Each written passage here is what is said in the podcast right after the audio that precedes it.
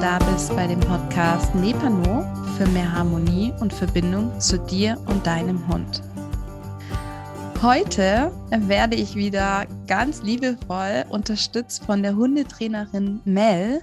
Diese Folge ist unglaublich wichtig. Nicht nur für Mel und mich, sondern auch für die ganze Hundeszene durch das ganze positive Feedback, was wir für Folge 14 bekommen haben und das quasi hier der zweite Teil ist, also es baut quasi auf die Folge 14 auf. Wenn du die noch nicht gehört hast, dann schau erst da vorbei, damit du weißt, um was es hier wirklich geht. Wir möchten nämlich heute sprechen. Es geht einfach darum, gewaltfreies Hundetraining. Und wie sieht Gewalt eigentlich am Hund aus? Und was passiert da in den Hundeschulen? Und das war mir und Mel sehr, sehr wichtig. Und deswegen möchten wir heute darüber sprechen. Wir möchten dir mitgeben, diesen Mehrwert, dass du für dich abwägen kannst, diese Methode ist gut, diese Methode ist nicht gut, das ist jetzt Gewalt am Hund, das ist gewaltfreies.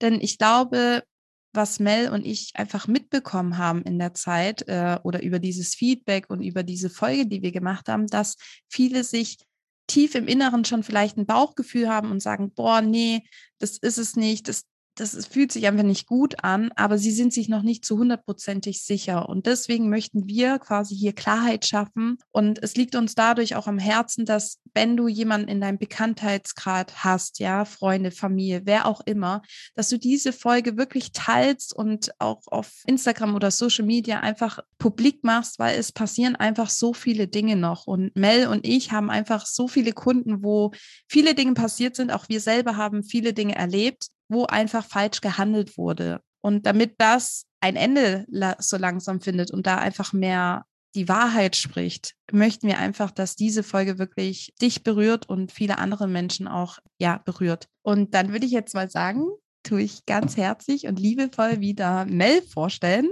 Mel, trotzdem stell dich nochmal vor, auch wenn vielleicht jemand noch nicht die podcast angehört hat. Stell dich doch einmal vor, bitte.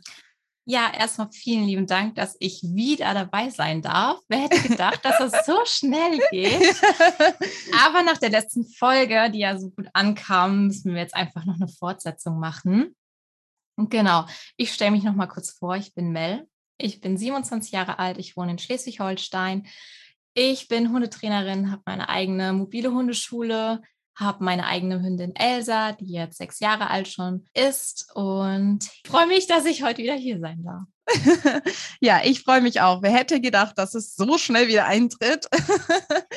Nein, aber ja, ich freue mich. Und ich würde sagen, wir starten direkt los. Und zwar, wo fängt denn eigentlich Gewalt an? Ja, also für mich persönlich fängt Gewalt dann an, an Hund und Mensch, wenn man einfach die ähm, Bedürfnisse, das Wohlergehen von Mensch und Hund außer Acht lässt und diese Grenze überschreitet. Das ist für mich schon der Beginn, wo ich sage, das ist einfach Gewalt. Manchen ist es vielleicht gar nicht so bewusst, aber ich finde, das Wichtigste ist, gerade im Hundetraining, dass einfach, hm, dass einfach die für Mensch und Hund diese Grenzen von Anfang an gewahrt werden und nichts geschieht, auch ohne Zustimmung von Mensch. Und wie siehst du das? Wo fängt für dich denn die Gewalt an? Für mich fängt die Gewalt an in dem Moment, wo ich quasi dem Hund auch gar keine andere Wahl mehr lasse. Also es gibt einfach gar keine Wahl. Es wird einfach gemacht und der Hund muss es durchleben. Mhm. Und Gewalt ist auch für mich da, wo das Wissen irgendwo aufhört. Das haben wir auch vorhin besprochen, wir beide, wo einfach die Menschen an ihre Grenzen kommen, weil sie es einfach vielleicht auch gar nicht mehr besser wissen, wo sie so handeln, weil sie denken, jetzt wird dieses Verhalten unterbrochen oder jetzt äh, kann ich den Hund stoppen. Mhm. Ja, genau. Das hatte ich ja auch vorhin schon gesagt. Ich sage immer, ähm, meiner Meinung nach ist Gewalt auch einfach ein Ausdruck von Hilflosigkeit ja. und kompensiert einfach mangelndes Fachwissen im Bereich vom Hundetraining. Ja, auf jeden Fall. Auf jeden Fall. Ich glaube, wenn ein Hundehalter Gewalt anwendet an seinem Hund, dann ist es einfach diese Hilflosigkeit, mhm. Verzweiflung. Mhm. Man möchte halt irgendwie diesen Hund stoppen, man möchte mit dieser Situation zurechtkommen und deswegen passieren diese Dinge. Und das ist ja ich finde halt einfach, Gewalt unterstreicht einfach das, wo jemand keine Wahl irgendjemand lässt, sondern einfach mhm. ein Verhalten über den stillt. Genau, ja, das hast du sehr gut erklärt. Wenn wir jetzt aufs Hundetraining rüber switchen, was bedeutet für dich Gewalt im Hundetraining? Also nicht nur, wenn man jetzt selber als Hundehalter trainiert, sondern in Hundeschulen das, was mhm. in unserer Branche, also wo wir uns befinden, was läuft da ab? Was bedeutet für mich Gewalt im Hundetraining? Ich beziehe das jetzt auf Mensch und Hund, weil es ist ja immer ein Team und man muss einfach als Hundetrainer oder Hundetrainerin auch immer beide so im Blick haben. Und es beginnt für mich schon da, wenn zum Beispiel in der Hundestunde, also in der Hundeschule oder in der Einzelstunde, mm, dem Menschen eine Methode aufgezwungen wird oder dem Menschen wird eine Methode vermittelt und der hat der Mensch hat vielleicht ein schlechtes Bauchgefühl und möchte die nicht, ähm, nicht ausführen oder hätte gerne Alternative. Und wenn ihm dann diese Methode trotzdem aufgezwungen wird, ihm keine Alternative gelassen wird, quasi was du ja auch schon gerade so schön erzählt hast, dass man einfach keine Wahlmöglichkeit lässt und sagt, so, das, das müssen wir jetzt aber machen. Das machen wir jetzt, äh, weil es funktioniert. Und das ist schon für mich Gewalt im Hundetraining, ähm, was halt einfach beim Hundehalter schon beginnt, ihm die die Methode aufzwingen, keine Alternative lassen. Und ich sehe das. Dann, ja. ja, Entschuldigung, ähm, dass ich dich unterbrochen habe. Ja, ist gut. Ich wollte gerade was sagen, weil mir ist einfach eine Situation gerade in den Kopf gekommen.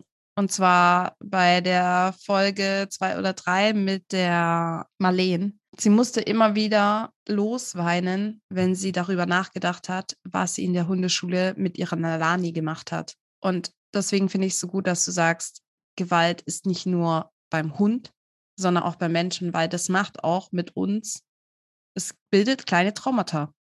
Das, da kann mhm. mir jeder erzählen, was er will. In dem Moment verletzt du deine eigene Seele, weil du was mit einem Lebewesen machst, was du nicht machen willst.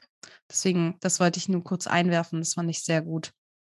Ja, Gewalt im Hundetraining ist für mich auch nicht nur das Körperliche. Also wenn man ja oft dran denkt, Gewalt mit dem äh, Hund angetan, dann denkt man oft an so das Körperliche, was man dem Hund antut. Aber es ist halt auch sowohl bei Mensch als auch bei Hund diese ähm, psychische Ebene. Das kann auch Gewalt sein und die ist viel, viel schlimmer als ähm, das Körperliche meiner Meinung nach, weil sie auch oft unentdeckt ist und auch so ein bisschen schleichend ist und langfristig meiner Meinung nach ähm, bei Hund und Mensch viel mehr Schaden auch annimmt. Und da sind halt ganz viele Trainer auch meiner Meinung nach nicht, nicht wirklich sensibel genug, darauf zu achten, das ist halt auch ein schwieriges Thema so. Ne? Es kommt natürlich auch auf den Mensch an. Was ist es für ein Mensch? Ist es jemand, der vielleicht sogar wenig Selbstbewusstsein hat, ne? ja. in seinem Alltag schon mit sich selbst nicht so im Reinen ist und viele innere Konflikte hat. Und ähm, bei, bei so jemandem ist es natürlich, der ist dann anfälliger für gerade diese psychische Gewalt.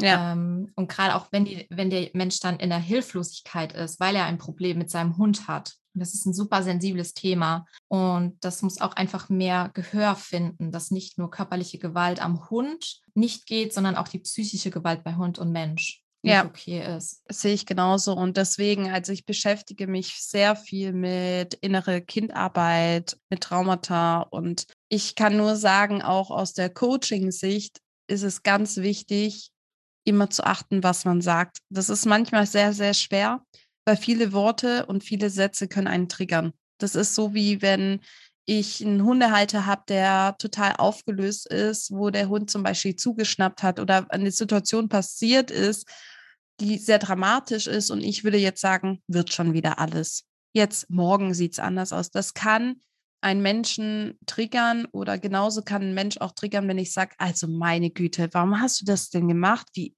wie konntest du das nicht wissen? Solche Dinge lösen auch, sind auch, gehören zu Gewalt dazu, äh, weil du quasi den Menschen Vorwürfe machst, ihn triggerst, was auch immer. Du weißt nie, was in der Kindheit passiert ist mit diesem Menschen und Glaubenssätze auch hier nochmal geschnürt werden, die ja auch mit Gewalt zu tun haben. Das mhm. ganz klar den Hundebesitzer aus der Bahn wirft. Absolut. Wenn ich jetzt gerade drüber nachdenke, Gewalt im Hundetraining, an welche Methoden denkst du zum Beispiel? Also wenn wir haben ja jetzt gesagt, klar, ähm, körperlich, äh, seelisch, äh, psychisch. Was bedeutet es für dich von den Methoden her? Also wenn du in Hundeschulen ja. denkst. ja, wenn ich dran denke, was so Methoden angewandt werden, die für mich auch unter Gewalt schon zählen, zählt natürlich dazu die körperliche Gewalt, also eine Schläge oder Tritte oder wenn ich meinen Hund jetzt irgendwie schmerzhaft in die Seite kneife, an den Ohren ziehe oder sowas, das ist für mich halt ein absolutes No-Go. Das zählt für mich dazu. Klassisch auch der Leinruck, auch wenn es vielleicht viele nicht hören möchten. Es ist aber einfach Gewalt am Hund, ein Leinruck. Und ich, wir reden jetzt nicht von ein bisschen an der Leine zuppeln, ähm, dass man die Aufmerksamkeit des Hundes bekommt, sondern wir reden wirklich von einem Leinenruck, der einfach dem Hund Schmerzen zufügt und auch körperliche Schäden verursachen kann einfach. Klassisch auch zum Beispiel so Schock- und Schreckreize, was ich oft höre. Zum Beispiel Rütteldosen oder Wasserflaschen und Wasserflaschen mit Stein gefüllt. Ja, also das ist alles, ähm, was dem Hund, was laut ist und ihn erschreckt, das gehört für mich auch dazu. Was ich sagen will, ist, wenn jetzt jemand sagt so, nee, wir verteufeln nicht jetzt das Training, so wenn jetzt ein Hundetrainer eine Wasserflasche oder so benutzt. Das Problem ist einfach immer nur, dass diese Methoden an den Hundehalter gegeben werden. Also so sehe ich das jedenfalls. Ich weiß nicht, ob du das auch so siehst, aber wir nehmen jetzt mal die Wasserflasche. Ähm, es wird halt dazu verwendet, das Verhalten abzubrechen und es wird dem Hundehalter einfach so an die Hand gegeben, und wird vermittelt, dass es eine humane Lösung ist. Ähm, und es wird so ein bisschen verharmlost, meiner Meinung nach. Und das ist auch wichtig, dass man solche Methoden nicht verharmlost und einfach anwendet und sich denkt, so ja, okay, aber das macht halt jeder. Für mich ist es auch noch, noch wichtig zu sagen, so Dinge wie zum Beispiel Sprühen, Vibrations- oder halt auch Stromhalsbänder. Das sind halt auch Methoden, die für mich dazu zählen. Klar, Stromhalsbänder, die sind jetzt in Deutschland auch verboten, die darf man nicht ähm, benutzen. Aber so ein Sprühhalsband, das bekommst du halt in jedem Tierbedarfsladen. Und es wird halt super oft angewendet, wenn zum Beispiel der Hund alleine zu Hause ist und bellt, weil man einfach nicht möchte, dass er bellt, wenn er alleine ist. Und es ist halt wie bei allen diesen Methoden, das löst halt nicht die Ursache, sondern einfach nur das Symptom in dem Moment. Und auch so Dinge wie zum Beispiel Schnauzgriff oder Alpha-Wurf ist einfach Gewalt am Hund, körperlich auch, ja. Du, du unterdrückst deinen Hund in dem Moment. Du, du übst einfach Gewalt an ihm aus. Ja, das sind so die Punkte, die mir jetzt eingefallen sind. Was, was ist für dich? Welche Methoden fallen dir so ein? Also natürlich die Methoden, die du schon genannt hast, gehören für mich mit dazu, ganz sicherlich. Ja, es gibt noch ganz viele andere Dinge. So bei mir fängt es halt schon auch an mit diesem extremen Blocken äh, mhm. Hund anschauen und dann so einen Schritt nach vorne, also so eine richtige Drohgeste an den Hund selbst, wo es die Hunde mit erschreckt, weil ich finde, auch das kann ordentlich die Bindung zwischen Hund und Mensch äh, zerstören. Für mich gehört dazu, wenn auch mit dem Halti, weil da kann ich halt gut nochmal auch einhaken, was du gesagt hast mit der, ist eigentlich vollkommen egal, mit welcher Methode. Es werden Methoden an die Hand gegeben und das ist genauso mit dem Halti. Mit dem Halti ist es jetzt nochmal so ein bisschen bewegt man sich auf dünnem Eis, aber es werden Methoden mitgegeben, die an sich in manchen Momenten, ich sage jetzt mal beim Halti, ja, es wird so gerne benutzt, es wird angeleitet und der Hundehalter wird allein gelassen in bremslichen Situationen. Er wird noch nie mal richtig angeleitet, das erstmal aufzukonditionieren, richtig anzuziehen, dass der Hund sich damit wohlfühlt. Das ist, und da fängt es auch schon an mit dem Maulkorb oder so. Denn rein theoretisch könntest du jetzt auch einen Maulkorb als als Gewalt im Hundetraining sehen, weil vielleicht die Basic-Schritte nicht aufgebaut wurden und halt auch nicht schonend aufgebaut wurden, sondern man sagt, ja, an einem Tag tust du ein bisschen Leberwurst reinschmieren und dann geht der Hund da rein und am nächsten Tag ist es halt schon fest drauf. Und Gewalt findet halt da statt, wenn, wie ich das eigentlich auch schon gesagt habe, wenn Methoden einfach drüber gestülpt werden und der Hund mhm. halt noch nicht mal wirklich die Wahl hat. Und deswegen muss man ganz behutsam mit so Hilfsmitteln, ja, sind ja Hilfsmittel in Anführungsstrichen, wirklich behutsam aufkonditionieren, damit der Hund das auch versteht. Und das ist beim Halti nämlich, deswegen sehe ich das Halti als sehr dünnes Eis, weil diese Minischritte, die davor sind, die so essentiell sind, nicht richtig aufkonditioniert werden. Und dann ist es mhm. halt drauf und dann benutze ich das und es funktioniert, ja, oder funktioniert auch nicht, wie auch immer. Und ich ruckel da immer stärker dran. Das gehört damit dazu. Und ähm, auch finde ich, es gibt ja dann auch so krasse Geschirre, irgendwie so Erziehungsgeschirre, habe ich mal im Fressnapf gesehen, wo du das äh, irgendwie vorne an Brust äh, einhaken kannst und das zieht dann, dass wenn er dann nach vorne geht, ähm, eigentlich ihm das wehtut, dass er wieder zurückgeht. Das sind Sachen, pff, Ganz schwierig, wirklich ganz, ganz schwierig. Genau, dann auch sowas, wenn wir nochmal zum Blocken zurückgehen, in die Augen wirklich tief schauen, so wirklich diese Mimik verfällt, kein Lachen. Also wirklich, auch hier kannst du schon Gewalt anwenden und den Hund versichern, ihn verfolgen mit den Blicken. Dann gehört für mich dazu Anschreien, ganz klar. Auch Signale, sowas wie Sitz, Platz, also alles, was schon so in eine Richtung geht. Ich muss das so richtig unterstreichen und mit so ein bisschen Aggression in, im Wortfall haben, anschreien. Äh, ich finde auch ganz schlimm, ganz, ganz schlimm. Boah, das ist richtig schlimm. Und das hat jetzt äh, vielleicht nichts mit äh, Hundeschule zu tun. Hunde beleidigen boah, das geht gar nicht für mich. Also Hunde beleidigen und damit meine ich so, es gibt manche Leute, die halt zu ihrem Hund sagen, und da, da hört es halt bei mir auf, du Wichser, na, du kleines Arschloch. Das, das ist so Sachen, hey, wenn du das an deinem eigenen Hund sagst, sorry, aber das ist halt, also ich sag halt auch nicht zu meiner Mutter oder zu meinem Mann, na, du kleines Arschloch also ja, vielleicht, äh, wir können das mit Humor nehmen, aber du weißt, was ich meine oder so. Ja. Mhm. Du, du, Wichser, warum bist du jetzt wieder hier? Oder solche Dinge, das, da fängt halt schon wieder was im Zentrum vom Gehirn an, wo ich mir denke, das hat da einfach nichts zu suchen, weil der Hund mhm. redet ja nicht und sagt ja, und du bist auch eine blöde Kuh heute. ja. ja. sondern ja, ich weiß, was du meinst. es ist halt einfach, da fängt es halt alles schon an. Mhm, der Respekt und das Miteinander.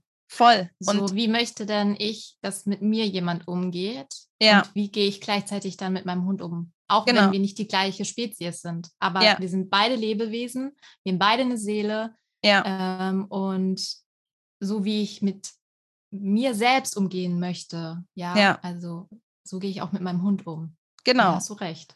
Genau, und deswegen in Schäferhundvereinen, das heißt jetzt nicht, dass alle so sind, aber dieses Anschreien und dann ich weiß nicht, also dieses Anstacheln auch, das ist auch schon für mich so Gewalt. Ähm, wenn ich den Hund anstachel, dass er jetzt irgendwie da drüber rennt, da, da machen die auch richtig so diesem Hund den Druck drauf. Jetzt mach, mach, run, run, was auch immer.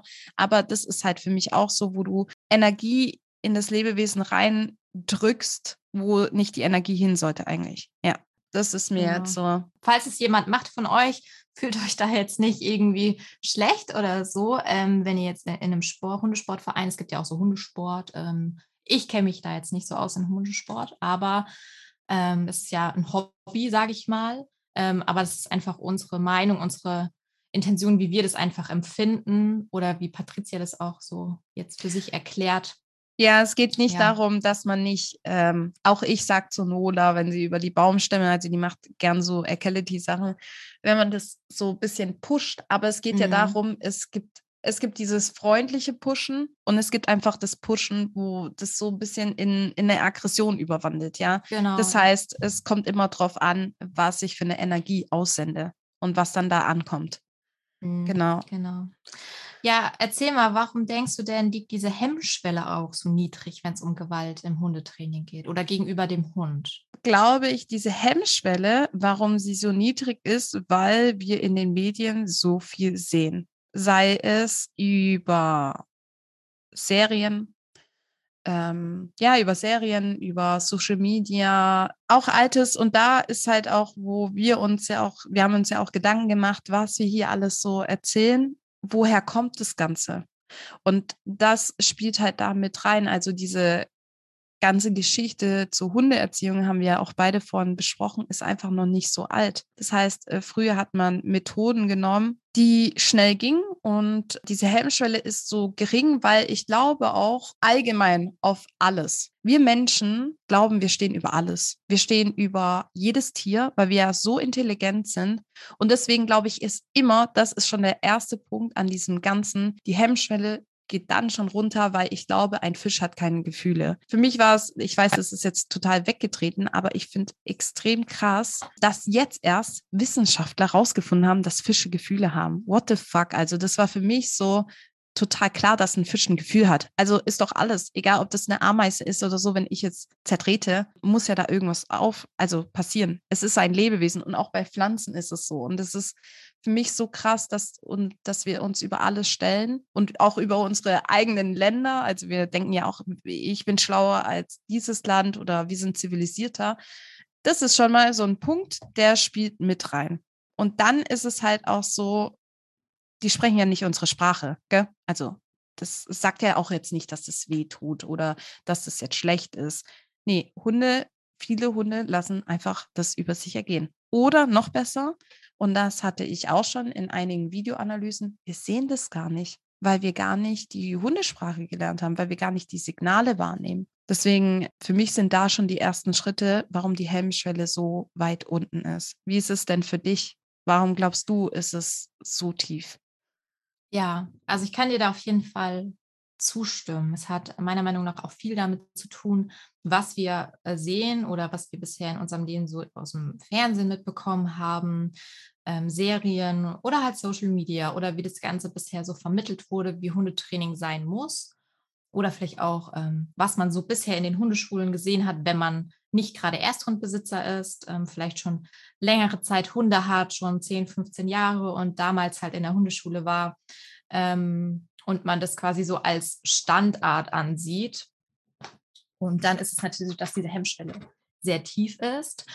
Und ich kann dir auch recht geben, was du gesagt hast, mit, dass wir Menschen über allem stehen. Ich glaube, es ist einfach noch so, dass ganz viele Menschen nicht verstanden haben, dass wir in Verbindung mit allem sind. Das ist nicht so, dass wir sind Menschen, das sind die Hunde, das sind die Pflanzen, das sind die Fische, sondern wir sind halt alle in Verbindung.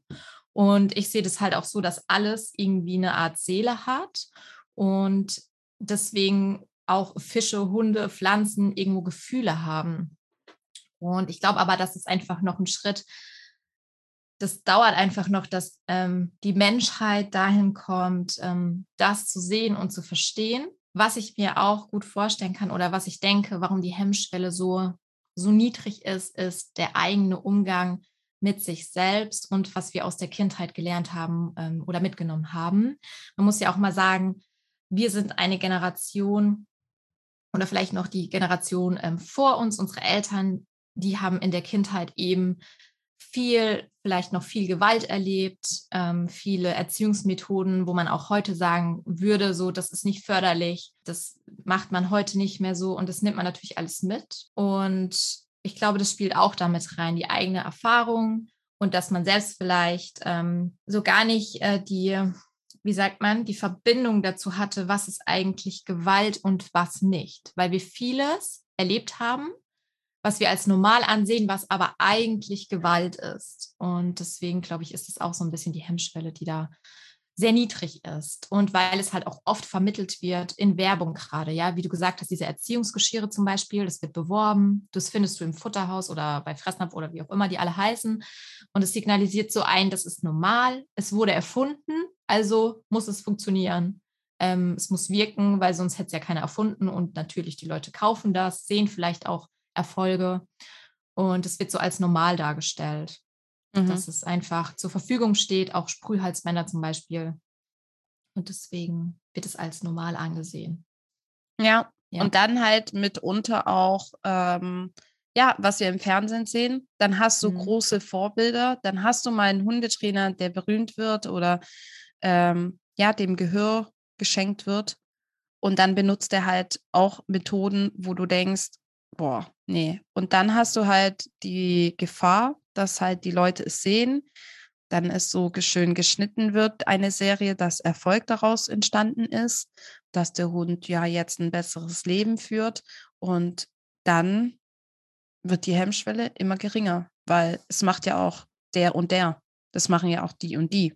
Mhm. Und ähm, das führt dazu und wir sind einfach so und das ist ganz klar, wir lernen dabei, was wir uns auch, was wir uns anschauen, also unsere allgemein, unsere neue Welt, sage ich mal, oder so, läuft ja alles auf Visuelles ab. Das heißt, wir speichern sehr viel übers Auge ab und sehen viele Dinge und äh, hinterfragen die gar nicht mehr. Früher hat man ein Buch gelesen, dann gab es da halt fünf andere Bücher noch dazu zu dem Thema.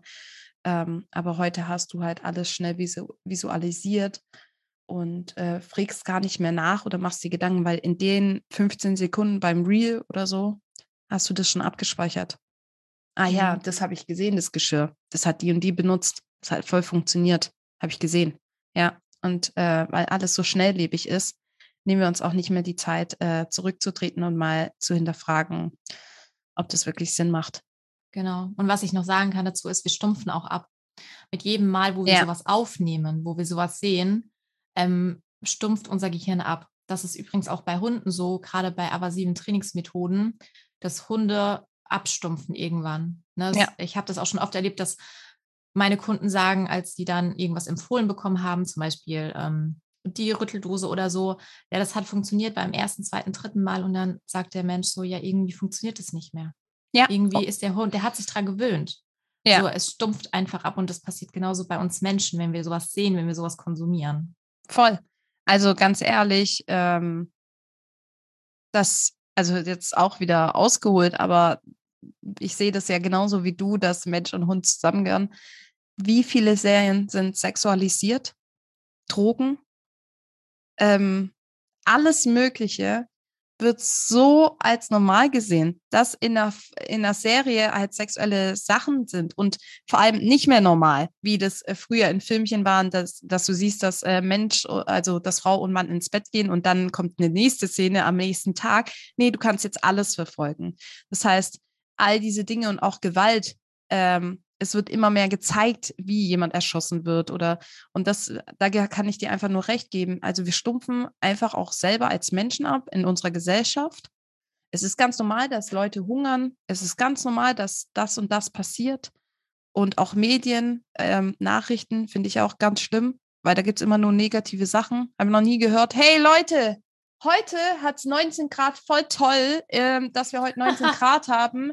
Und ach ja, nebenbei, Frau äh, Müller hat äh, heute eine Million gewonnen. Wir freuen uns alle und klatschen jetzt mal los. Nee, sowas gibt's nicht. Ja, heute war wieder ein Amoklauf. Äh, da wurde eine Frau vergewaltigt. Ähm, ach so, wir haben wieder 26 Grad. Äh, nebenbei, äh, der Meeresspiegel sinkt immer mehr. Ja, sorry, aber das ist halt so, wir stumpfen noch ab. Jeder kann es nicht mehr hören. Und das ist halt, wie du sagst, was wir erleben, unsere Glaubenssätze, unsere Erfahrungen, all das spielt damit rein. Genau. Wenn ich dich jetzt mal frage, warum, warum ähm, oder warum versprechen gerade aversive Methoden, warum geht da so schnell der Erfolg weg? Meinst du in der äh, lang, also langfristig gesehen, meinst ja, du, warum es genau. funktioniert? Gerade bei diesen aversiven Methoden ist es ja so, die versprechen vermeintlich schnellen Erfolg. Ja, mhm. deswegen sind die, glaube ich, heute noch so vertreten, so oft benutzt von Trainern. Denn ich mache jetzt mal ein Beispiel: Ein Mensch kommt mit seinem Hund zum Trainer und sagt, mein Hund hat äh, Angst vor Autos oder ähm, er geht in die Leine, wenn er Autos sieht. So. Und dann sagt der Trainer, ja, gut, hier hast du Rütteldose. Immer wenn du in die Leine gehst, dann schepperst du die. Und prinzipiell bringt es erstmal Erfolg. Ja, klar. Weil es ist eine ungewohnte Situation für den Hund. So, da kommt was Neues hinzu. Er erschrickt sich. Es ist, das hat man nicht alltäglich, dass er irgendwo was laut scheppert. Ja. Und der Hund muss sich erstmal neu orientieren. Immer so, wenn was Neues hinzukommt, der Hund muss sich erstmal orientieren und die Situation neu einschätzen. Und mit so einer Rütteldose, sage ich mal, in der Situation behebst du ja nicht das Problem. So, sondern du möchtest das Symptom, nämlich dass der Hund in die Leine geht und bellt, beheben, weil das halt einfach unangenehm ist für den Menschen, der möchte das nicht. Und jetzt hat es erstmal Erfolg, aber nach ein paar Mal checkt der Hund ja, okay, also entweder hast du deinen Hund so traumatisiert, dass er gar nichts mehr macht, oder du hast halt einen Hund, der dann checkt, okay, da kommt jetzt die Dose, die rüttelt, aber mehr passiert dann da auch jetzt erstmal nicht. Ne? Dann wird er das Verhalten wieder zeigen und da habe ich ja auch vorhin schon gesagt, also die stumpfen halt auch ab und du musst dann die Dose immer heftiger werfen oder schütteln, wie auch immer, ja? ja. Also kommst in so eine Gewaltspirale rein, weil du immer intensiver werden musst. Und es kann einfach nicht funktionieren auf lange Sicht, denn am Ende steht, stehen zwei Möglichkeiten, wenn man das so macht. Die eine Möglichkeit ist, der Hund verteidigt sich, was passieren kann, ja. So, der sagt dann irgendwann, ich habe die Schnauze voll oder richtet die Aggression gegen dich im schlimmsten Fall. Und die andere Möglichkeit ist, der Hund ähm, verfällt einfach in so eine erlernte Hilflosigkeit. Und am Ende wird es einfach nicht funktionieren. Und selbst wenn dein Hund dann nicht mehr in die Leine geht und bei Autos kläfft und ganz brav neben dir rumläuft, geht es deinem Hund trotzdem scheiße. Der hat immer noch Angst vor Autos. Der hat immer noch, oder welche Gründe er auch immer noch hatte, das Gefühl, das hat er immer noch. Aber er weiß sich nicht anders zu helfen. Und wenn er, er hat dann gelernt, okay, wenn ich jetzt in die Leine gehe, dann kommt noch was obendrauf. Ja, es kommt einfach noch mehr Druck, noch mehr Gewalt dazu. Im Endeffekt, auf lange Sicht wird das alles nicht funktionieren, meiner Meinung nach. Ja, gebe ich dir recht. Das, was du genannt hast, ist ja die Meidemotivation. Das heißt, um es ganz klar zu sagen, es gibt äh, verschiedene Motivationsarten und diese Meidemotivation ist einfach, was Mel ja auch schon sagt, der Hund zeigt dieses Verhalten, dein gewünschtes Verhalten, nur weil er weiß, dass er, er will sich ersparen die Konsequenz. Und deswegen zeigt er das. Nicht, weil er es gerne macht, nicht, weil er es verstanden hat, nicht, weil, weil das so toll sich anfühlt, sondern er hat einfach Angst vor der Konsequenz. Das ist halt der Fakt, warum es auch auf lange Sicht, wie gesagt, entweder ist dein Hund zu Tode erschreckt und du hast halt, es kommt auch immer charakterlich drauf an, was hast du da für einen Hund, der dann sagt, ja gut, es ist so, ich akzeptiere das, aber es gibt halt auch einfach andere Sachen, die dann in, entstehen können. Es kann auch sein, jetzt Beispiel auf diese Rütteldose, dass du auch im falschen Moment was konditionierst und dein Hund in dem Moment ging, ähm, du hattest jetzt das Thema mit Leinaggression, aber in dem Moment kommt noch ein Kind vorbei mit dem Fahrrad und äh, dann hast du blöderweise konditioniert, vielleicht, dass er auf dem Fahrrad, äh, Kinder, die auf dem Fahrrad sind, damit ähm, verbind in Verbindung bringt. So, das heißt, dass er jetzt zusätzlich noch Kinder mit einem auf dem Fahrrad anbildet. Und ähm, deswegen, diese Methoden sind vielleicht für irgendwelche Menschen da draußen voll sinnvoll, aber für Menschen, die zu ihren Hunden eine tiefe Bindung haben wollen und eine Verschmelzung haben wollen und vor allem Gleichberechtigung und einfach, ja, Respekt, all diese Dinge, diese Werte, die du äh, für richtig hältst, da macht solche, machen diese Methoden keinen Sinn und die werden auch langfristig dir, euch beiden nur schaden. Ja, genau. Vielleicht kann man nochmal aufgreifen. Jetzt, es passt ja so gut was eben passieren kann, wenn man diese Methoden anwendet, jetzt nicht nur die Rütteldose, sondern generell ähm, diese Gewaltmethoden oder diese aversiven Methoden, was einfach da auf lange Sicht oder kurzzeitig schon danach, was kann da beim Hund und ähm, beim Menschen passieren? Was würdest du sagen? Einerseits, was ich schon vorhin gesagt habe, mit dem Blocken oder so und ähm, ist ja egal, welche Methode, aber es wird erstmal das Vertrauen sowas von minimieren. Dein Hund wird dich immer wieder anschauen mit einem Blick, so darf ich das jetzt, kann ich das machen? Also das Vertrauen ist voll weg, eure Bindung wird ganz schmal, ganz, ganz wenig. Ähm, und vor allem löst es auch für den Hund, wenn man sich jetzt den gesundheitlichen Aspekt anschaut, dieses ganze Zeit, dieser Stress, also Cortisol, Langzeitstresshormon und äh, Adrenalin, wenn das quasi in dem Moment ausgelöst wird, dieses Hilfsmittel, so nenne ich das jetzt einfach mal, oder diese Methode, dann hat es einfach auch gesundheitlich einen riesen Aspekt, weil das minimiert das Immunsystem, das heißt, ein Hund ist viel anfälliger für Dinge. All diese Dinge spielen dann halt wieder, wie du schön gesagt hast, es läuft alles im Kreis, es ist alles im Zyklus. Dadurch, dass mein Hund krank ist, bin ich vielleicht gestresst und so spielt sich das Ganze ab. Und auch wenn du dich befindest in dieser Energie, ich muss immer strafen, ich muss immer das, ich muss das machen, dann wirst du auch niemals mit deinem Hund Erfolge sehen, weil du dich in dieser Energie befindest, ich bin immer in dieser Aggression, in dieser Gewalt. Und das ist ja, wie du auch genannt hast, Mel, die Gewaltspirale. Das heißt, zwischen Hund und Mensch läuft da ganz, ganz viel Negatives ab. Also das heißt, die Energie von den beiden ist sehr negativ. Was denkst du denn? Was passiert? Ja, ich denke auch, dass auf jeden Fall Vertrauensverlust ein großer Punkt ist, dass dein Hund das Vertrauen in dich verliert. Ich glaube auch, wenn man mal so rumfragt, jeder möchte immer einen souveränen Hund haben. Hm. Aber mhm. eigentlich schaffst du dir da so einen ziemlich unsicheren Hund heran, wenn du so agierst, weil dein Hund keine Ahnung hat, was er eigentlich jetzt machen soll. Er hat keinen roten Faden, an dem er sich orientieren kann. Und ähm, so bekommst du keinen souveränen Hund, der die Umwelt souverän hinnimmt, Situationen souverän meistern kann, sondern ganz im Gegenteil. Ähm, dein Hund hat, wie du schon sagst, halt auch einfach eine Art Dauerstress, ähm, die natürlich dann auch wieder mit den Hormonen, ne, das Immunsystem, hast du ja auch schon gesagt, ähm, verschlechtert sich, dein Hund wird krank. Ein kranker Hund ist natürlich dann auch wieder anfälliger im Alltag für Situationen. Es entstehen mehr Probleme, was natürlich dazu führt, dass du dann auch wieder ähm, dich schlechter fühlst oder gestresster bist. Es kommt immer mehr dazu. Es häuft sich quasi immer so an. Und es ähm, ist wie eine Spirale, da kommt man dann irgendwann alleine gar nicht mehr raus, weil man auch den Wald, äh, den, den Wald vor lauter Bäumen, sagt man, ne, ja. nicht mehr sieht, weil man ja. so einfach auch diesen Tunnelblick dann hat. Und ähm, auch in dieser, diese Gedanken, ja, alles ist schlecht, nichts läuft, ähm, mein Hund ist, äh, hat nur so viele Probleme, ich habe so viele Probleme und das ist halt einfach eine, eine niedrige Schwingung, wo wir alle nicht sein möchten. Und man hat auch, der Hund hat auch einfach keinen Lernerfolg bei solchen Methoden.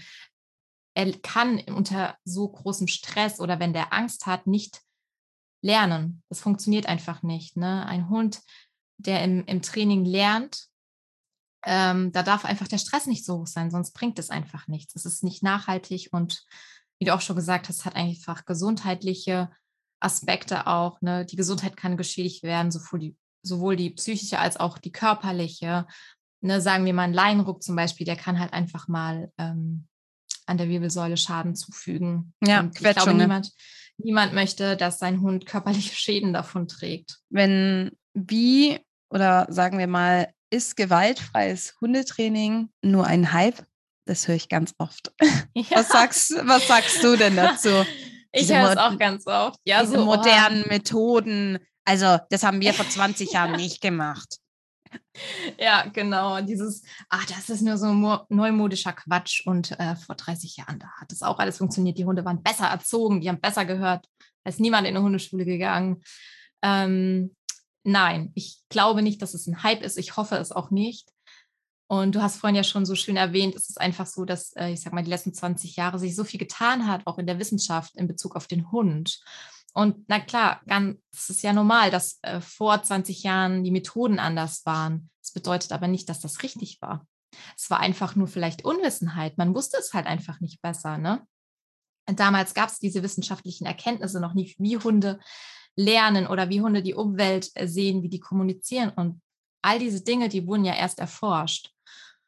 Und dann ist ja ganz klar, dass dieser Wandel entsteht, dass man sich dann an diesen wissenschaftlichen Aspekten orientiert im Training zugunsten des Hundes einfach. Und deswegen glaube ich nicht, dass es ein Hype ist, sondern ich glaube sogar, warten wir noch zehn Jahre und die Wissenschaft ist noch weiter, dann wird sich dahingehend auch noch einiges ähm, im Hundetraining verändern. Ja, also ich glaube nicht, dass es ein Hype ist. Wie siehst du das? Naja, also die Frage stelle ich da gerade zurück, nur weil das immer so war, ist es richtig. Also ganz ehrlich, äh, stell dir mal vor, früher haben unsere Eltern im Auto geraucht und da waren die Fenster geschlossen. Man hat im Flugzeug geraucht. Das kannst du dir heute gar nicht mehr vorstellen. Ähm, es gab so viele Sachen, die früher immer waren und äh, als gesund gelten, ja. Und es ist einfach klar, dass sich immer was verändert, weil wie du sagst, es wird mehr erforscht, es ist auch vielleicht viel logischer, es gibt halt einfach Generationen, unsere Eltern, die waren, sage ich mal, von ihren Großeltern so die Kriegskinder. Ja, also da, da, man muss ja auch immer diesen Wandel sehen, ist, äh, jetzt gehen wir wieder auf eine neue Ära zu und all diese Dinge verändern sich und ich glaube nicht, dass es ein Hype ist. Ich glaube, es ist neu, ja, gar keine Frage. Aber neu bedeutet auch nicht immer, dass es äh, ein Hype ist, sondern dass sich da was verändert.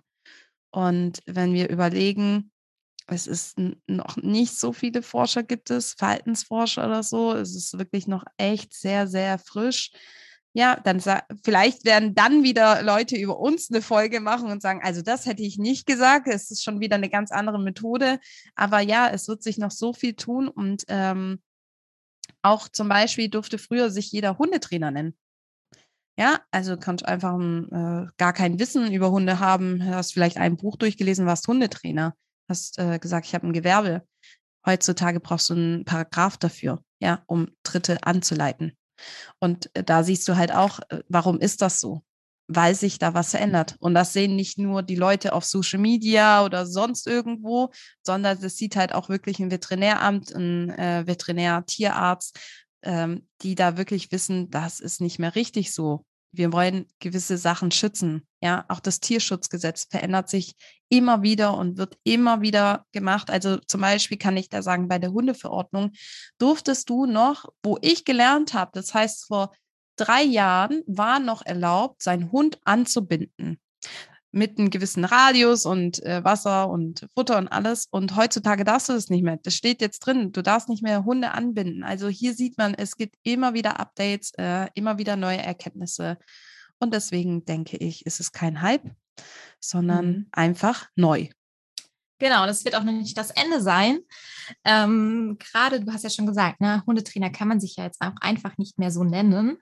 Man muss da ja schon was nachweisen. Aber selbst da sind wir noch meiner Meinung nach an einem Stand, da ist noch jede Menge Luft nach oben, wenn man halt auch gerade mal sieht, was so im echten Leben noch abgeht. Ne, ich muss man ja auch mal ganz klar sagen, wir befinden uns ja jetzt auch ganz oft hier auf Social Media in dieser Hundebubble und da kann ich aus Erfahrung sagen, ihr, ihr habt schon jede Menge Ahnung und ihr informiert euch, aber das ist nicht der Standard. Also das echte Leben schreibt ganz andere Zeilen. Jeden Tag kommen Menschen zu mir, ähm, die mir Dinge erzählen, wo ich mich frage, warum, warum ist das noch nicht angekommen in dieser Welt, dass Methoden XY einfach Bullshit sind? Ähm, wenn ein Trainer das auf Social Media posten würde, was er da in seiner Hundeschule zeigt, was ich schon gehört habe, der würde den Shitstorm seines Lebens bekommen. Aber man muss halt auch mal sagen, diese Hundebubble, das ist eine ganz kleine prozentuale Zahl. Ich sag mal zwei Prozent, zwei Prozent. Und der Rest im echten Leben, das sind die Menschen, die wir vielleicht mit diesem Podcast hoffentlich erreichen, aber es sind halt eben die Nachbarn, die einen Hund haben, wo ich mir halt auch manchmal denke, die müssen wir ansprechen. Ja, das sind die prozentualen Menschen, Hundehalter, die eben unwissend in Hundeschulen gehen, unwissend Dinge machen, trotz schlechtem Bauchgefühl vielleicht. Ähm, das ist noch ein langer Weg, glaube ich, bis wir wirklich alle erreichen und dass alle so einen Standard haben, zu wissen, was ist denn aktuell richtig im Training und was nicht. Da stimme ich dir vollkommen ja. zu. Wenn wir jetzt sprechen mit Hype dann mhm. ist ja auch immer die Gegenfrage, kann denn auch wirklich jeder Hund gewaltfrei trainiert werden? Ist das überhaupt möglich? Weil wenn ich jetzt einen Hund habe, der auf all seine Artgenossen losgeht und der da 50 Kilo hat, den kann ich schier nicht halten. Wie siehst du das? Ich sage ja. Ich sage ja, du kannst, du kannst jeden Hund gewaltfrei trainieren. Ähm, jedes Verhalten hat ja eine Ursache. Und es ist einfach meine Intention zu sagen, finde immer erstmal raus, wieso dein Hund sich verhält, wie er sich verhält. Bevor du überhaupt anfängst, irgendwas zu trainieren, irgendwas wegtrainieren zu wollen. Geh erstmal los und, und stell dir wirklich die Frage, warum macht mein Hund es eigentlich? Welche Intention hat er dahinter? Und auch wenn du einen 50 Kilo schweren Hund hast, der in die Leine geht, weil der auf einen anderen Hund drauf will, und du sagst, naja, aber was soll ich machen? Dann musst du dir ein Management ausdenken. Dann musst du gucken, ja, was mache ich, was kann ich machen, um diesen Hund zu handeln. Ne? Es gibt ja Hilfsmittel, die kannst du benutzen, richtig angewandt, sage ich jetzt mal. Ähm, und wenn du weißt, mein 50 Kilo schwerer Hund, der geht in die Hundebegegnung mit einem aggressiven Verhalten, dann musst du einfach die Situation auch ändern, ja? Dann geh halt nicht direkt erstmal, wenn du das wegtrainieren willst, in diese Situation. Da wären wir auch wieder bei dem Punkt, was ist Gewalt, ja? Ähm, auch diese diese Überreizung, ja, dieses ähm, den Hund da einfach reinschicken, dann verändere einfach die Gegebenheiten, damit es erstmal für dich und deinen Hund auch leichter, leichter fällt. So, das würde ich so dazu sagen. Ja. Wie siehst ich, du das? Ja, ich sehe das ähm, ganz klar. Jeder Hund kann gewaltfrei trainiert werden, egal ob der von der Straße kommt, egal was der in seinem Leben durchgemacht hat, weil, wie schön du es gesagt hast, ein Verhalten hat eine Ursache und ähm, es gibt einen Kern dazu. Nur müssen wir auch ganz klar sagen, es dauert länger. Es dauert mhm. viel, viel länger. Gewaltfreies Hundetraining dauert seine Zeit. Und das hat aber auch hier wieder mit Respekt, mit Geduld, mit alles, was wir selber als Menschen erfahren wollen, das spielt da auch in diesem gewaltfreien Hundetraining ab. Ähm, es gibt Länder, es gibt Methoden, die dort angewandt werden, äh, sagen wir jetzt mal in den USA, es gibt andere Kulturen, es gibt andere Philosophien mit Hunde. Da muss ich sagen, wird ja auch propagiert, äh, ganz viel mit Gewalt. Es ist einfach so, hier in Deutschland haben wir diese Möglichkeit. Ähm, wir sind ganz anders aufgestellt, wir haben ein anderes Bewusstsein. Woanders natürlich auch und auch in den USA gibt es Menschen, die bewusst leben und ganz anders mit ihren Hunden umgehen und alles. Aber ich will nur sagen, hier in Deutschland, ähm, weil ich kann jetzt nur für meinen Standort äh, sprechen, wo ich jetzt wohne, ähm, das geht und das ist möglich. Ähm, genau. Ja. Es ist nachhaltig. du hast auf jeden Fall lange was davon. Und ja. es wird dir und deinem Hund besser gehen dadurch. Ähm, es ist einfach so, dass es auch oft außer Acht gelassen wird, das Wohlbefinden von uns Menschen und uh, unseren Hunden. Und du hast halt eben zwei Möglichkeiten. Klar, du kannst den schnellen Weg gehen, ähm, zeigt vielleicht Schnellerfolge, wird eventuell nicht nachhaltig sein. Du wirst vielleicht auch andere Probleme bekommen, aber dein Hund wird sich halt nicht wohlfühlen. Dein Hund wird Angst haben vielleicht, ähm, wird sich nicht, ja, wird einfach nicht vielleicht so aus sich rauskommen können, weil er nie wirklich weiß, mache ich jetzt was richtig, mache ich was falsch. Und ähm, das schwingt immer so ein bisschen mit im Alltag und auch für dich. Das ist immer, wie du ja schon gesagt hast, so eine Energie, die man mitführt, ne? Ähm, die um uns einfach auch immer anwesend ist. Du bist halt irgendwie auch immer unter Anspannung. Ja, es gibt einfach so, meiner Meinung nach, mit Aggression kommst du nicht weit. Und Aggression, Achtung, meiner Meinung nach, Aggression erzeugt immer Gegenaggression. Das auf Druck, so. auf Druck folgt immer Gegendruck. Denk an die Leinführigkeit. Das ja. sage ich auch immer. Ne? Wenn du da irgendwie Zug reinbringst, Zug entzeugt immer Gegenzug. Es ist so. Und auch im Leben ist es so. Du kommst mit Druck nicht weit, aber mit Verständnis, mit Respekt und mit einer freundlichen Art zu kommunizieren. Was mache ich oder was können wir denn unseren Hörern jetzt mitgeben, wenn wir Hörer haben, die sich in der Hundeschule oder beim Hundetrainer sind, die Gewalt erleben oder die es gesehen haben oder vielleicht einen Nachbar haben, wo die wissen, solche Methoden werden dort angewendet. Was kann ich tun? Ja, also ich kann dazu ja auch sagen, dass ich schon ganz viele Geschichten gehört habe und es haben ja auch schon viele Menschen auf zum Beispiel Instagram ihre Geschichten erzählt. Und was die Menschen mir immer sagen, ist, in der Situation wussten sie nicht, was sie machen sollten. Sie haben sich überfordert gefühlt, vielleicht auch in so einer Schockstarre, weil sie nicht damit gerechnet haben. Oder sie haben sich unwohl gefühlt, weil sie gesagt haben, ja, okay, das ist der Trainer oder die Trainerin, das ist der Experte, der weiß, was er macht. Und ich kann ganz klar sagen, schaut nicht weg. Ganz klar, egal ob das bei eurem eigenen Hund passiert oder bei einem anderen Hund. Ähm, man muss das einfach auch ansprechen, auch wenn du in der Hundeschule bist mit deinem Hund und du siehst jetzt, da wird irgendwie eine Methode angewandt, die zu dieser Gewaltmethode gehört, dann sprich das an. Denn, habe ich ja auch vorhin schon zu dir gesagt, für mich gibt es da keine zwei Meinungen.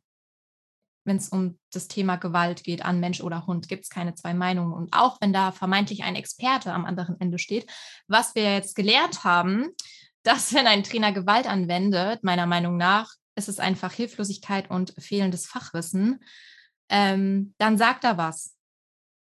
Denn das ist nicht richtig. Und in dem Moment schützt du den anderen Hund damit oder deinen eigenen Hund und vielleicht sogar einen anderen Hundehalter. Ja, wenn du jetzt in der Gruppenstunde bist oder wie auch immer in der Hundeschule und du siehst, okay, ähm, da wird jetzt Gewalt angewendet an Hund und Mensch. Der Trainer sagt zu den Menschen, wir machen das jetzt so und so, der möchte das eigentlich nicht, es wird trotzdem angewandt. Ähm, dann steh da ein denn es gibt viele Menschen, die können das halt auch einfach nicht. Klar, wenn du jetzt ein Mensch bist, wo du sagst, ich kann das nicht, dann trau dich, komm aus dir raus, üb es vielleicht. Aber damit kannst du vielleicht auch ähm, andere Menschen, andere Hundehalter schützen, die halt eben in so eine Schockstarre verfallen, weil sie vielleicht gerade in einem emotionalen Moment sind und nicht wissen, ähm, nicht handeln können. Also ich sage da ganz klar, sag was, egal was du sagst. Ähm, aber sag auf jeden Fall, lass es nicht unkommentiert und mach halt auch darauf aufmerksam. Wie würdest du das handeln? Was würdest du empfehlen?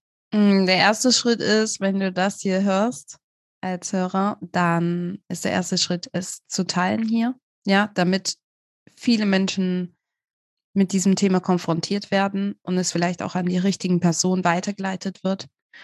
Der zweite Schritt ist der komplizierteste Schritt und das meine ich, ist kompliziert, weil wenn du mitten in dieser Situation steckst, in einer Stunde bist oder mittendrin und du merkst, hey, fuck, ich, ich, ich kann nicht, ich will nicht, ich, ich sehe meinen Hund, der leidet, was auch immer. Ich weiß, man kann das üben und da erinnere ich mich immer an meine Grundschulzeit zurück. Da haben wir so ein Männchen bekommen, da kam die Polizei, wo ich die Hand ausstrecke und sage, stopp, das will ich nicht. Das heißt, mich zu schützen vor fremden Leuten. Das ist eine Methode, wo du sagen kannst, ich übe das vor dem Spiegel, wie argumentiere ich. Aber ich sage auch ganz ehrlich, du kannst einfach von dem Platz gehen. Du kannst in dieser Stunde sagen, mir geht es jetzt nicht gut. Man muss nicht immer, bevor du hundertmal drüber nachdenkst und denkst, oh, jetzt muss ich diskutieren, jetzt muss ich das und ich kann nicht und bla bla bla. Sag einfach, dann nimm eine Notlüge, sag, mir geht's nicht gut, ich möchte jetzt die Stunde unterbrechen oder wenn du in einer Gruppenstunde bist, verlass einfach den Platz, geh heim, sammel dich und wenn deine Stärke ist, er ist, zu schreiben, hey, ich bin, weil, weil der Trainer jetzt sich meldet und sagt, warum kommst du nicht mehr?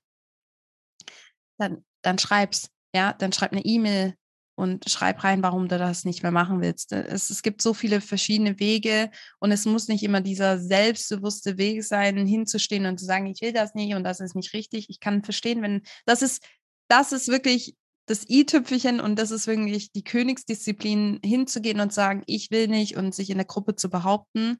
Äh, wenn du das kannst, dann machst du auch schon alles richtig in deinem Leben, weil das ist ganz, ganz, ganz schwer. Und wenn du nämlich nicht diese Kraft hast und dich einfach nicht wohlfühlst, dann es gibt 100 Wege, wie du mit Notlügen oder gewisse Sachen machen kannst, um aus dieser Situation rauszukommen.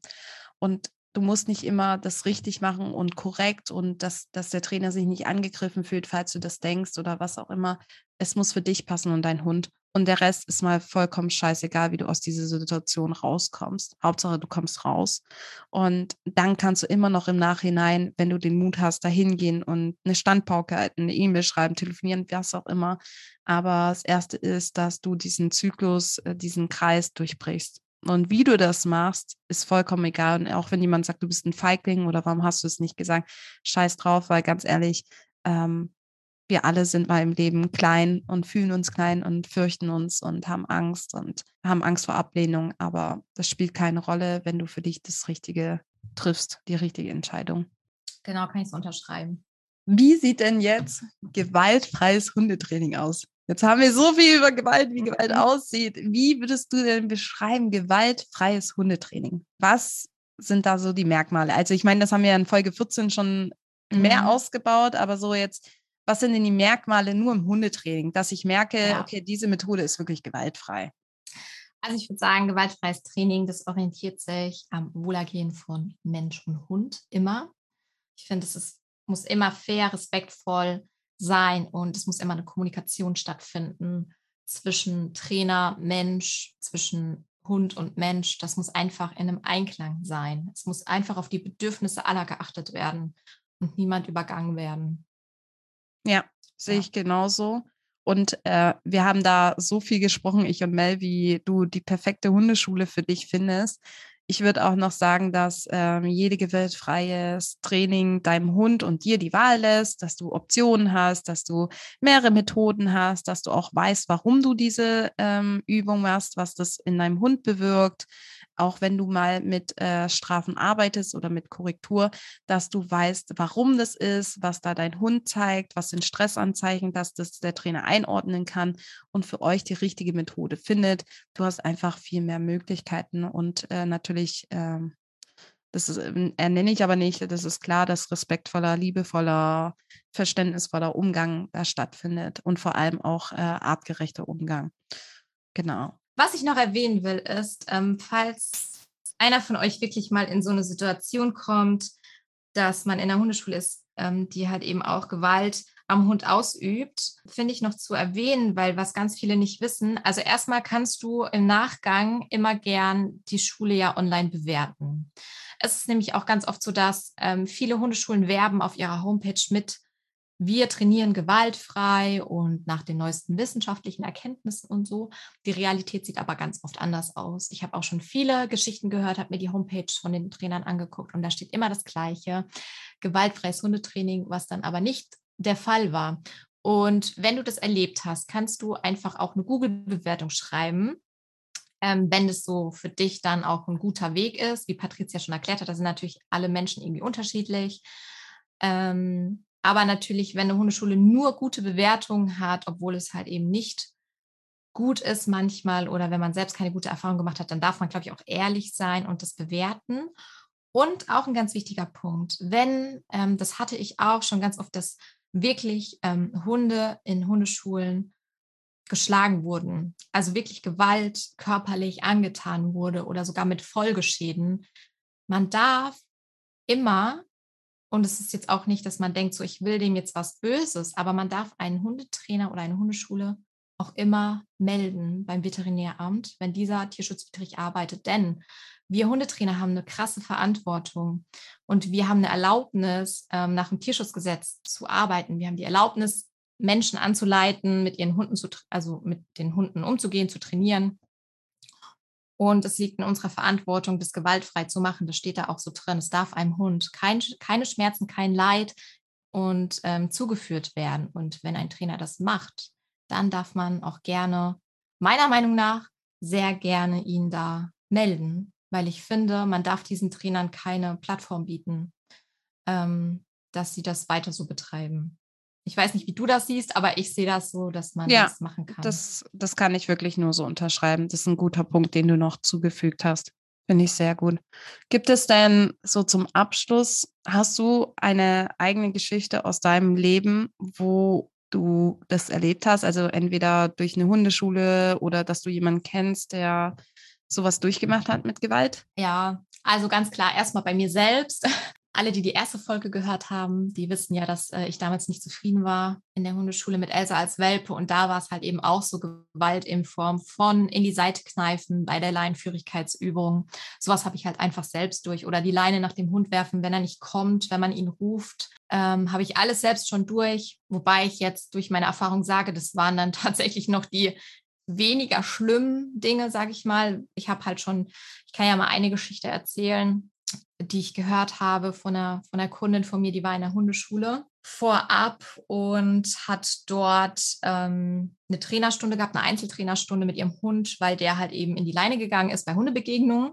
Ähm, wieso, weshalb, warum ist, glaube ich, jetzt auch erstmal gar nicht relevant, welche, welche Ursache das hatte. Aber sie hatte mir dann erzählt, dass ihr eine Methode vorgeschlagen wurde, die fand sie jetzt halt nicht so, nicht so gut. Ähm, da wurde halt mit Leinruck gearbeitet und auch mit ähm, Wasserflasche. Ähm, alles auch irgendwie gleichzeitig kombiniert, was ja schon mal gar nicht möglich ist oder war, sage ich mal. Du kannst ja nicht tausend Dinge auf einmal machen.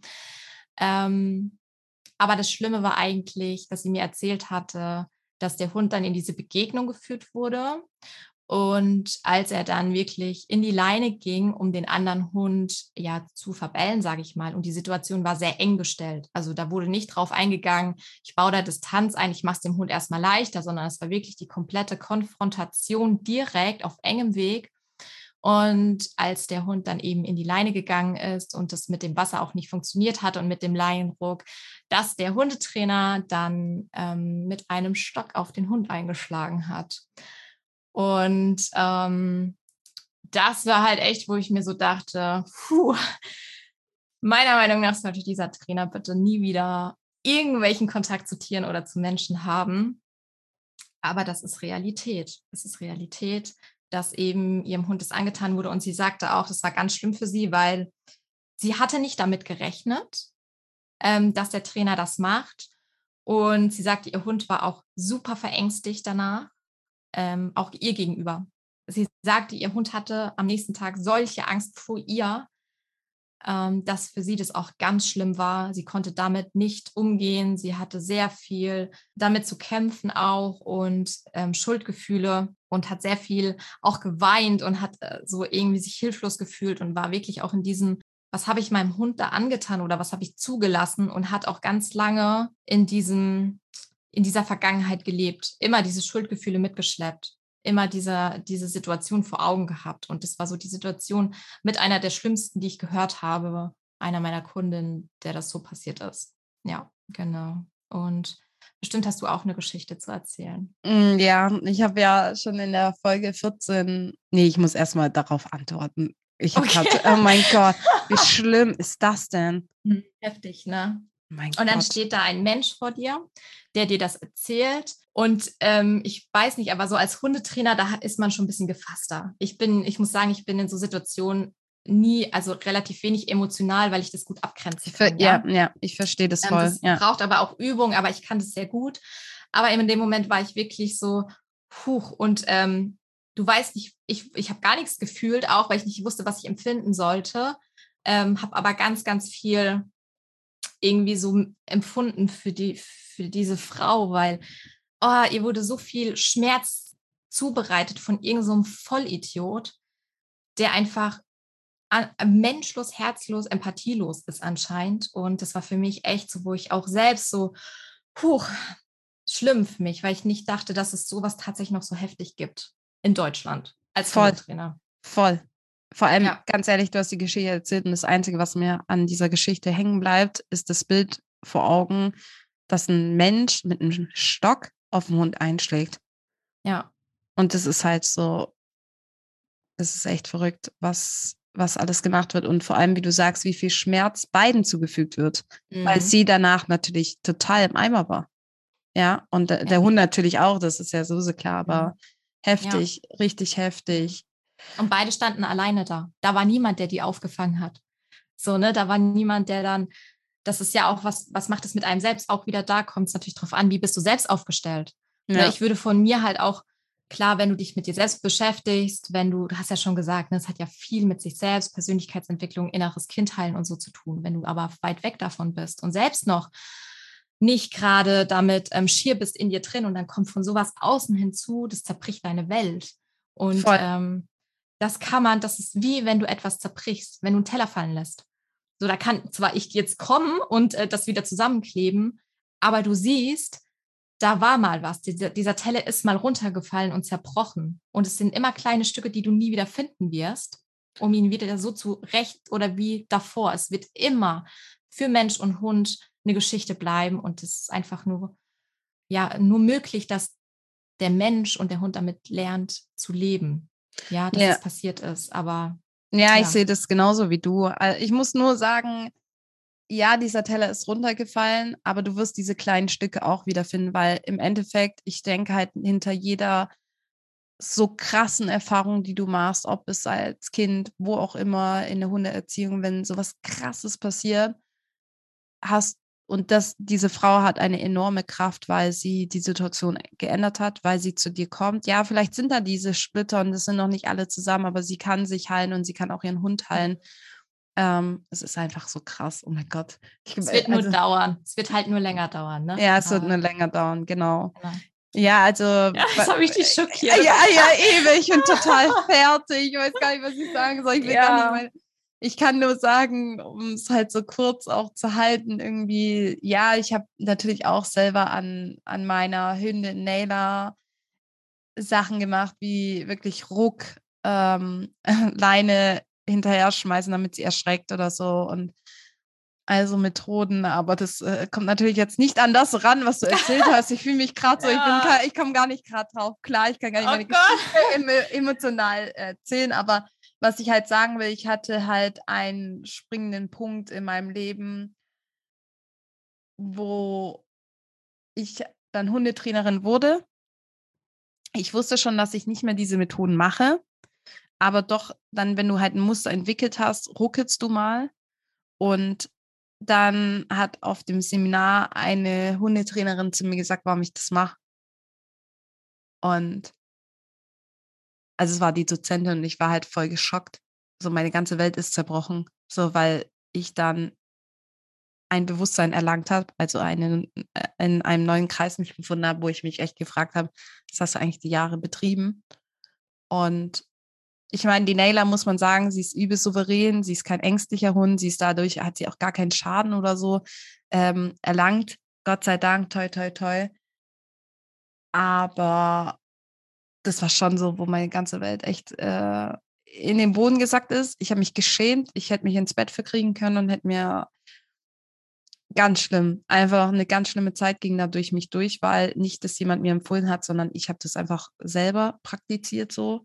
Und das ist so schlimm, das ist so schlimm. Ähm, das ist wirklich so schlimm, dass ich wirklich eine lange Zeit äh, das angefangen habe zu verarbeiten und äh, mir zu vergeben. Deswegen kann ich dir sagen, ja, da ist der Teller runtergefallen, aber diese Splitter sammelst du alle ein und ich bin einfach so dankbar, dass Naila in mein Leben gekommen ist. Und ja, auch wenn das jetzt für den einen oder anderen sich komisch anhört, ich bin froh, dass ich das gemacht habe, dass ich meine Hundetrainerausbildung gemacht habe, dass ich genau das hier, was da passiert ist, nie wieder mache, nie wieder und selber es spüren kann und so dankbar bin, dass ich all diese Erfahrungen machen durfte. Und wenn dir als Zuhörer genau diese Geschichten, so was Mel jetzt erzählt hat oder auch du selber was gemacht hast oder dir erst jetzt auch es bewusst wird, was du da tust, dann ja, du darfst dich schlecht fühlen, das ist vollkommen okay, aber vielleicht hilft dir einfach die Folge, wo ähm, lass mich nicht lügen, ist, glaube die erste oder zweite, wo ich sage, bevor das Hundetraining beginnt, hör dir das an. Und das geht darum, dass du dir vergibst, weil das ist das Allerwichtigste in dieser ganzen Geschichte jetzt hier. Mel und ich wollen nicht, dass du dich jetzt hier verkriechst und dass es dir richtig, richtig schlecht geht, sondern wir wollen einfach, dass du dir vergibst und dass, egal wer das hier hört, vergebe dir, starte neu. Es ist alles okay, du kannst alles verändern. Ähm, es ist nie zu spät, quasi was zu verändern. Genau. Und dein Hund hat dir wahrscheinlich schon längst vergeben. Ja, das hat Mel nämlich so vorhin so schön gesagt. Und das ist die Wahrheit. Die Hunde leben nicht in der Vergangenheit, auch nicht in der Zukunft, sondern hier, im, hier und im Jetzt. Und deswegen, Naila ist jetzt auch niemals, sie liebt mich über alles. Unsere Bindung ist so stark. Also vertraut mir unheimlich. Das hat, es hat lange gekostet, die Zeit und so, aber du kannst diesen Weg gehen und ihr könnt ihr gemeinsam gehen. Da sind wir ganz beide fest davon überzeugt. Ja, wir glauben an euch alle. Ja. Ja, das war so eine tolle Folge wieder mit dir, Mel. Mhm. Ich bin so dankbar, dass du heute mit dabei warst, wieder mich unterstützt hast. Und ja, mein das letzte, was ich jetzt an den Hörer rausgebe, und vielleicht möchtest du dann auch noch was sagen, Mel. Bitte, bitte, bitte teil diese Folge. Ich kann es einfach nicht oft genug sagen, dass es rausgeht, dass es publik wird, dass öffentlich geht, dass einfach viele Menschen nicht diese Sachen durchmachen, die wir durchmachen mussten, die wir erleben tagtäglich von unseren Kunden. Ähm, das ist uns einfach sehr, sehr wichtig, weil es passiert einfach auch so viel unwissend.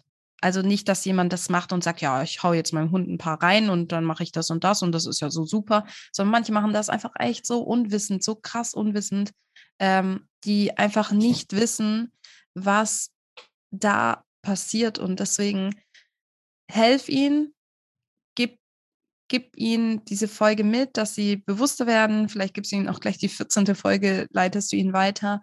Ähm, umso mehr einfach davon wissen, umso mehr können wir verändern. Und ähm, ja, genau. Dann würde ich sagen, Mel, was sagst du dazu?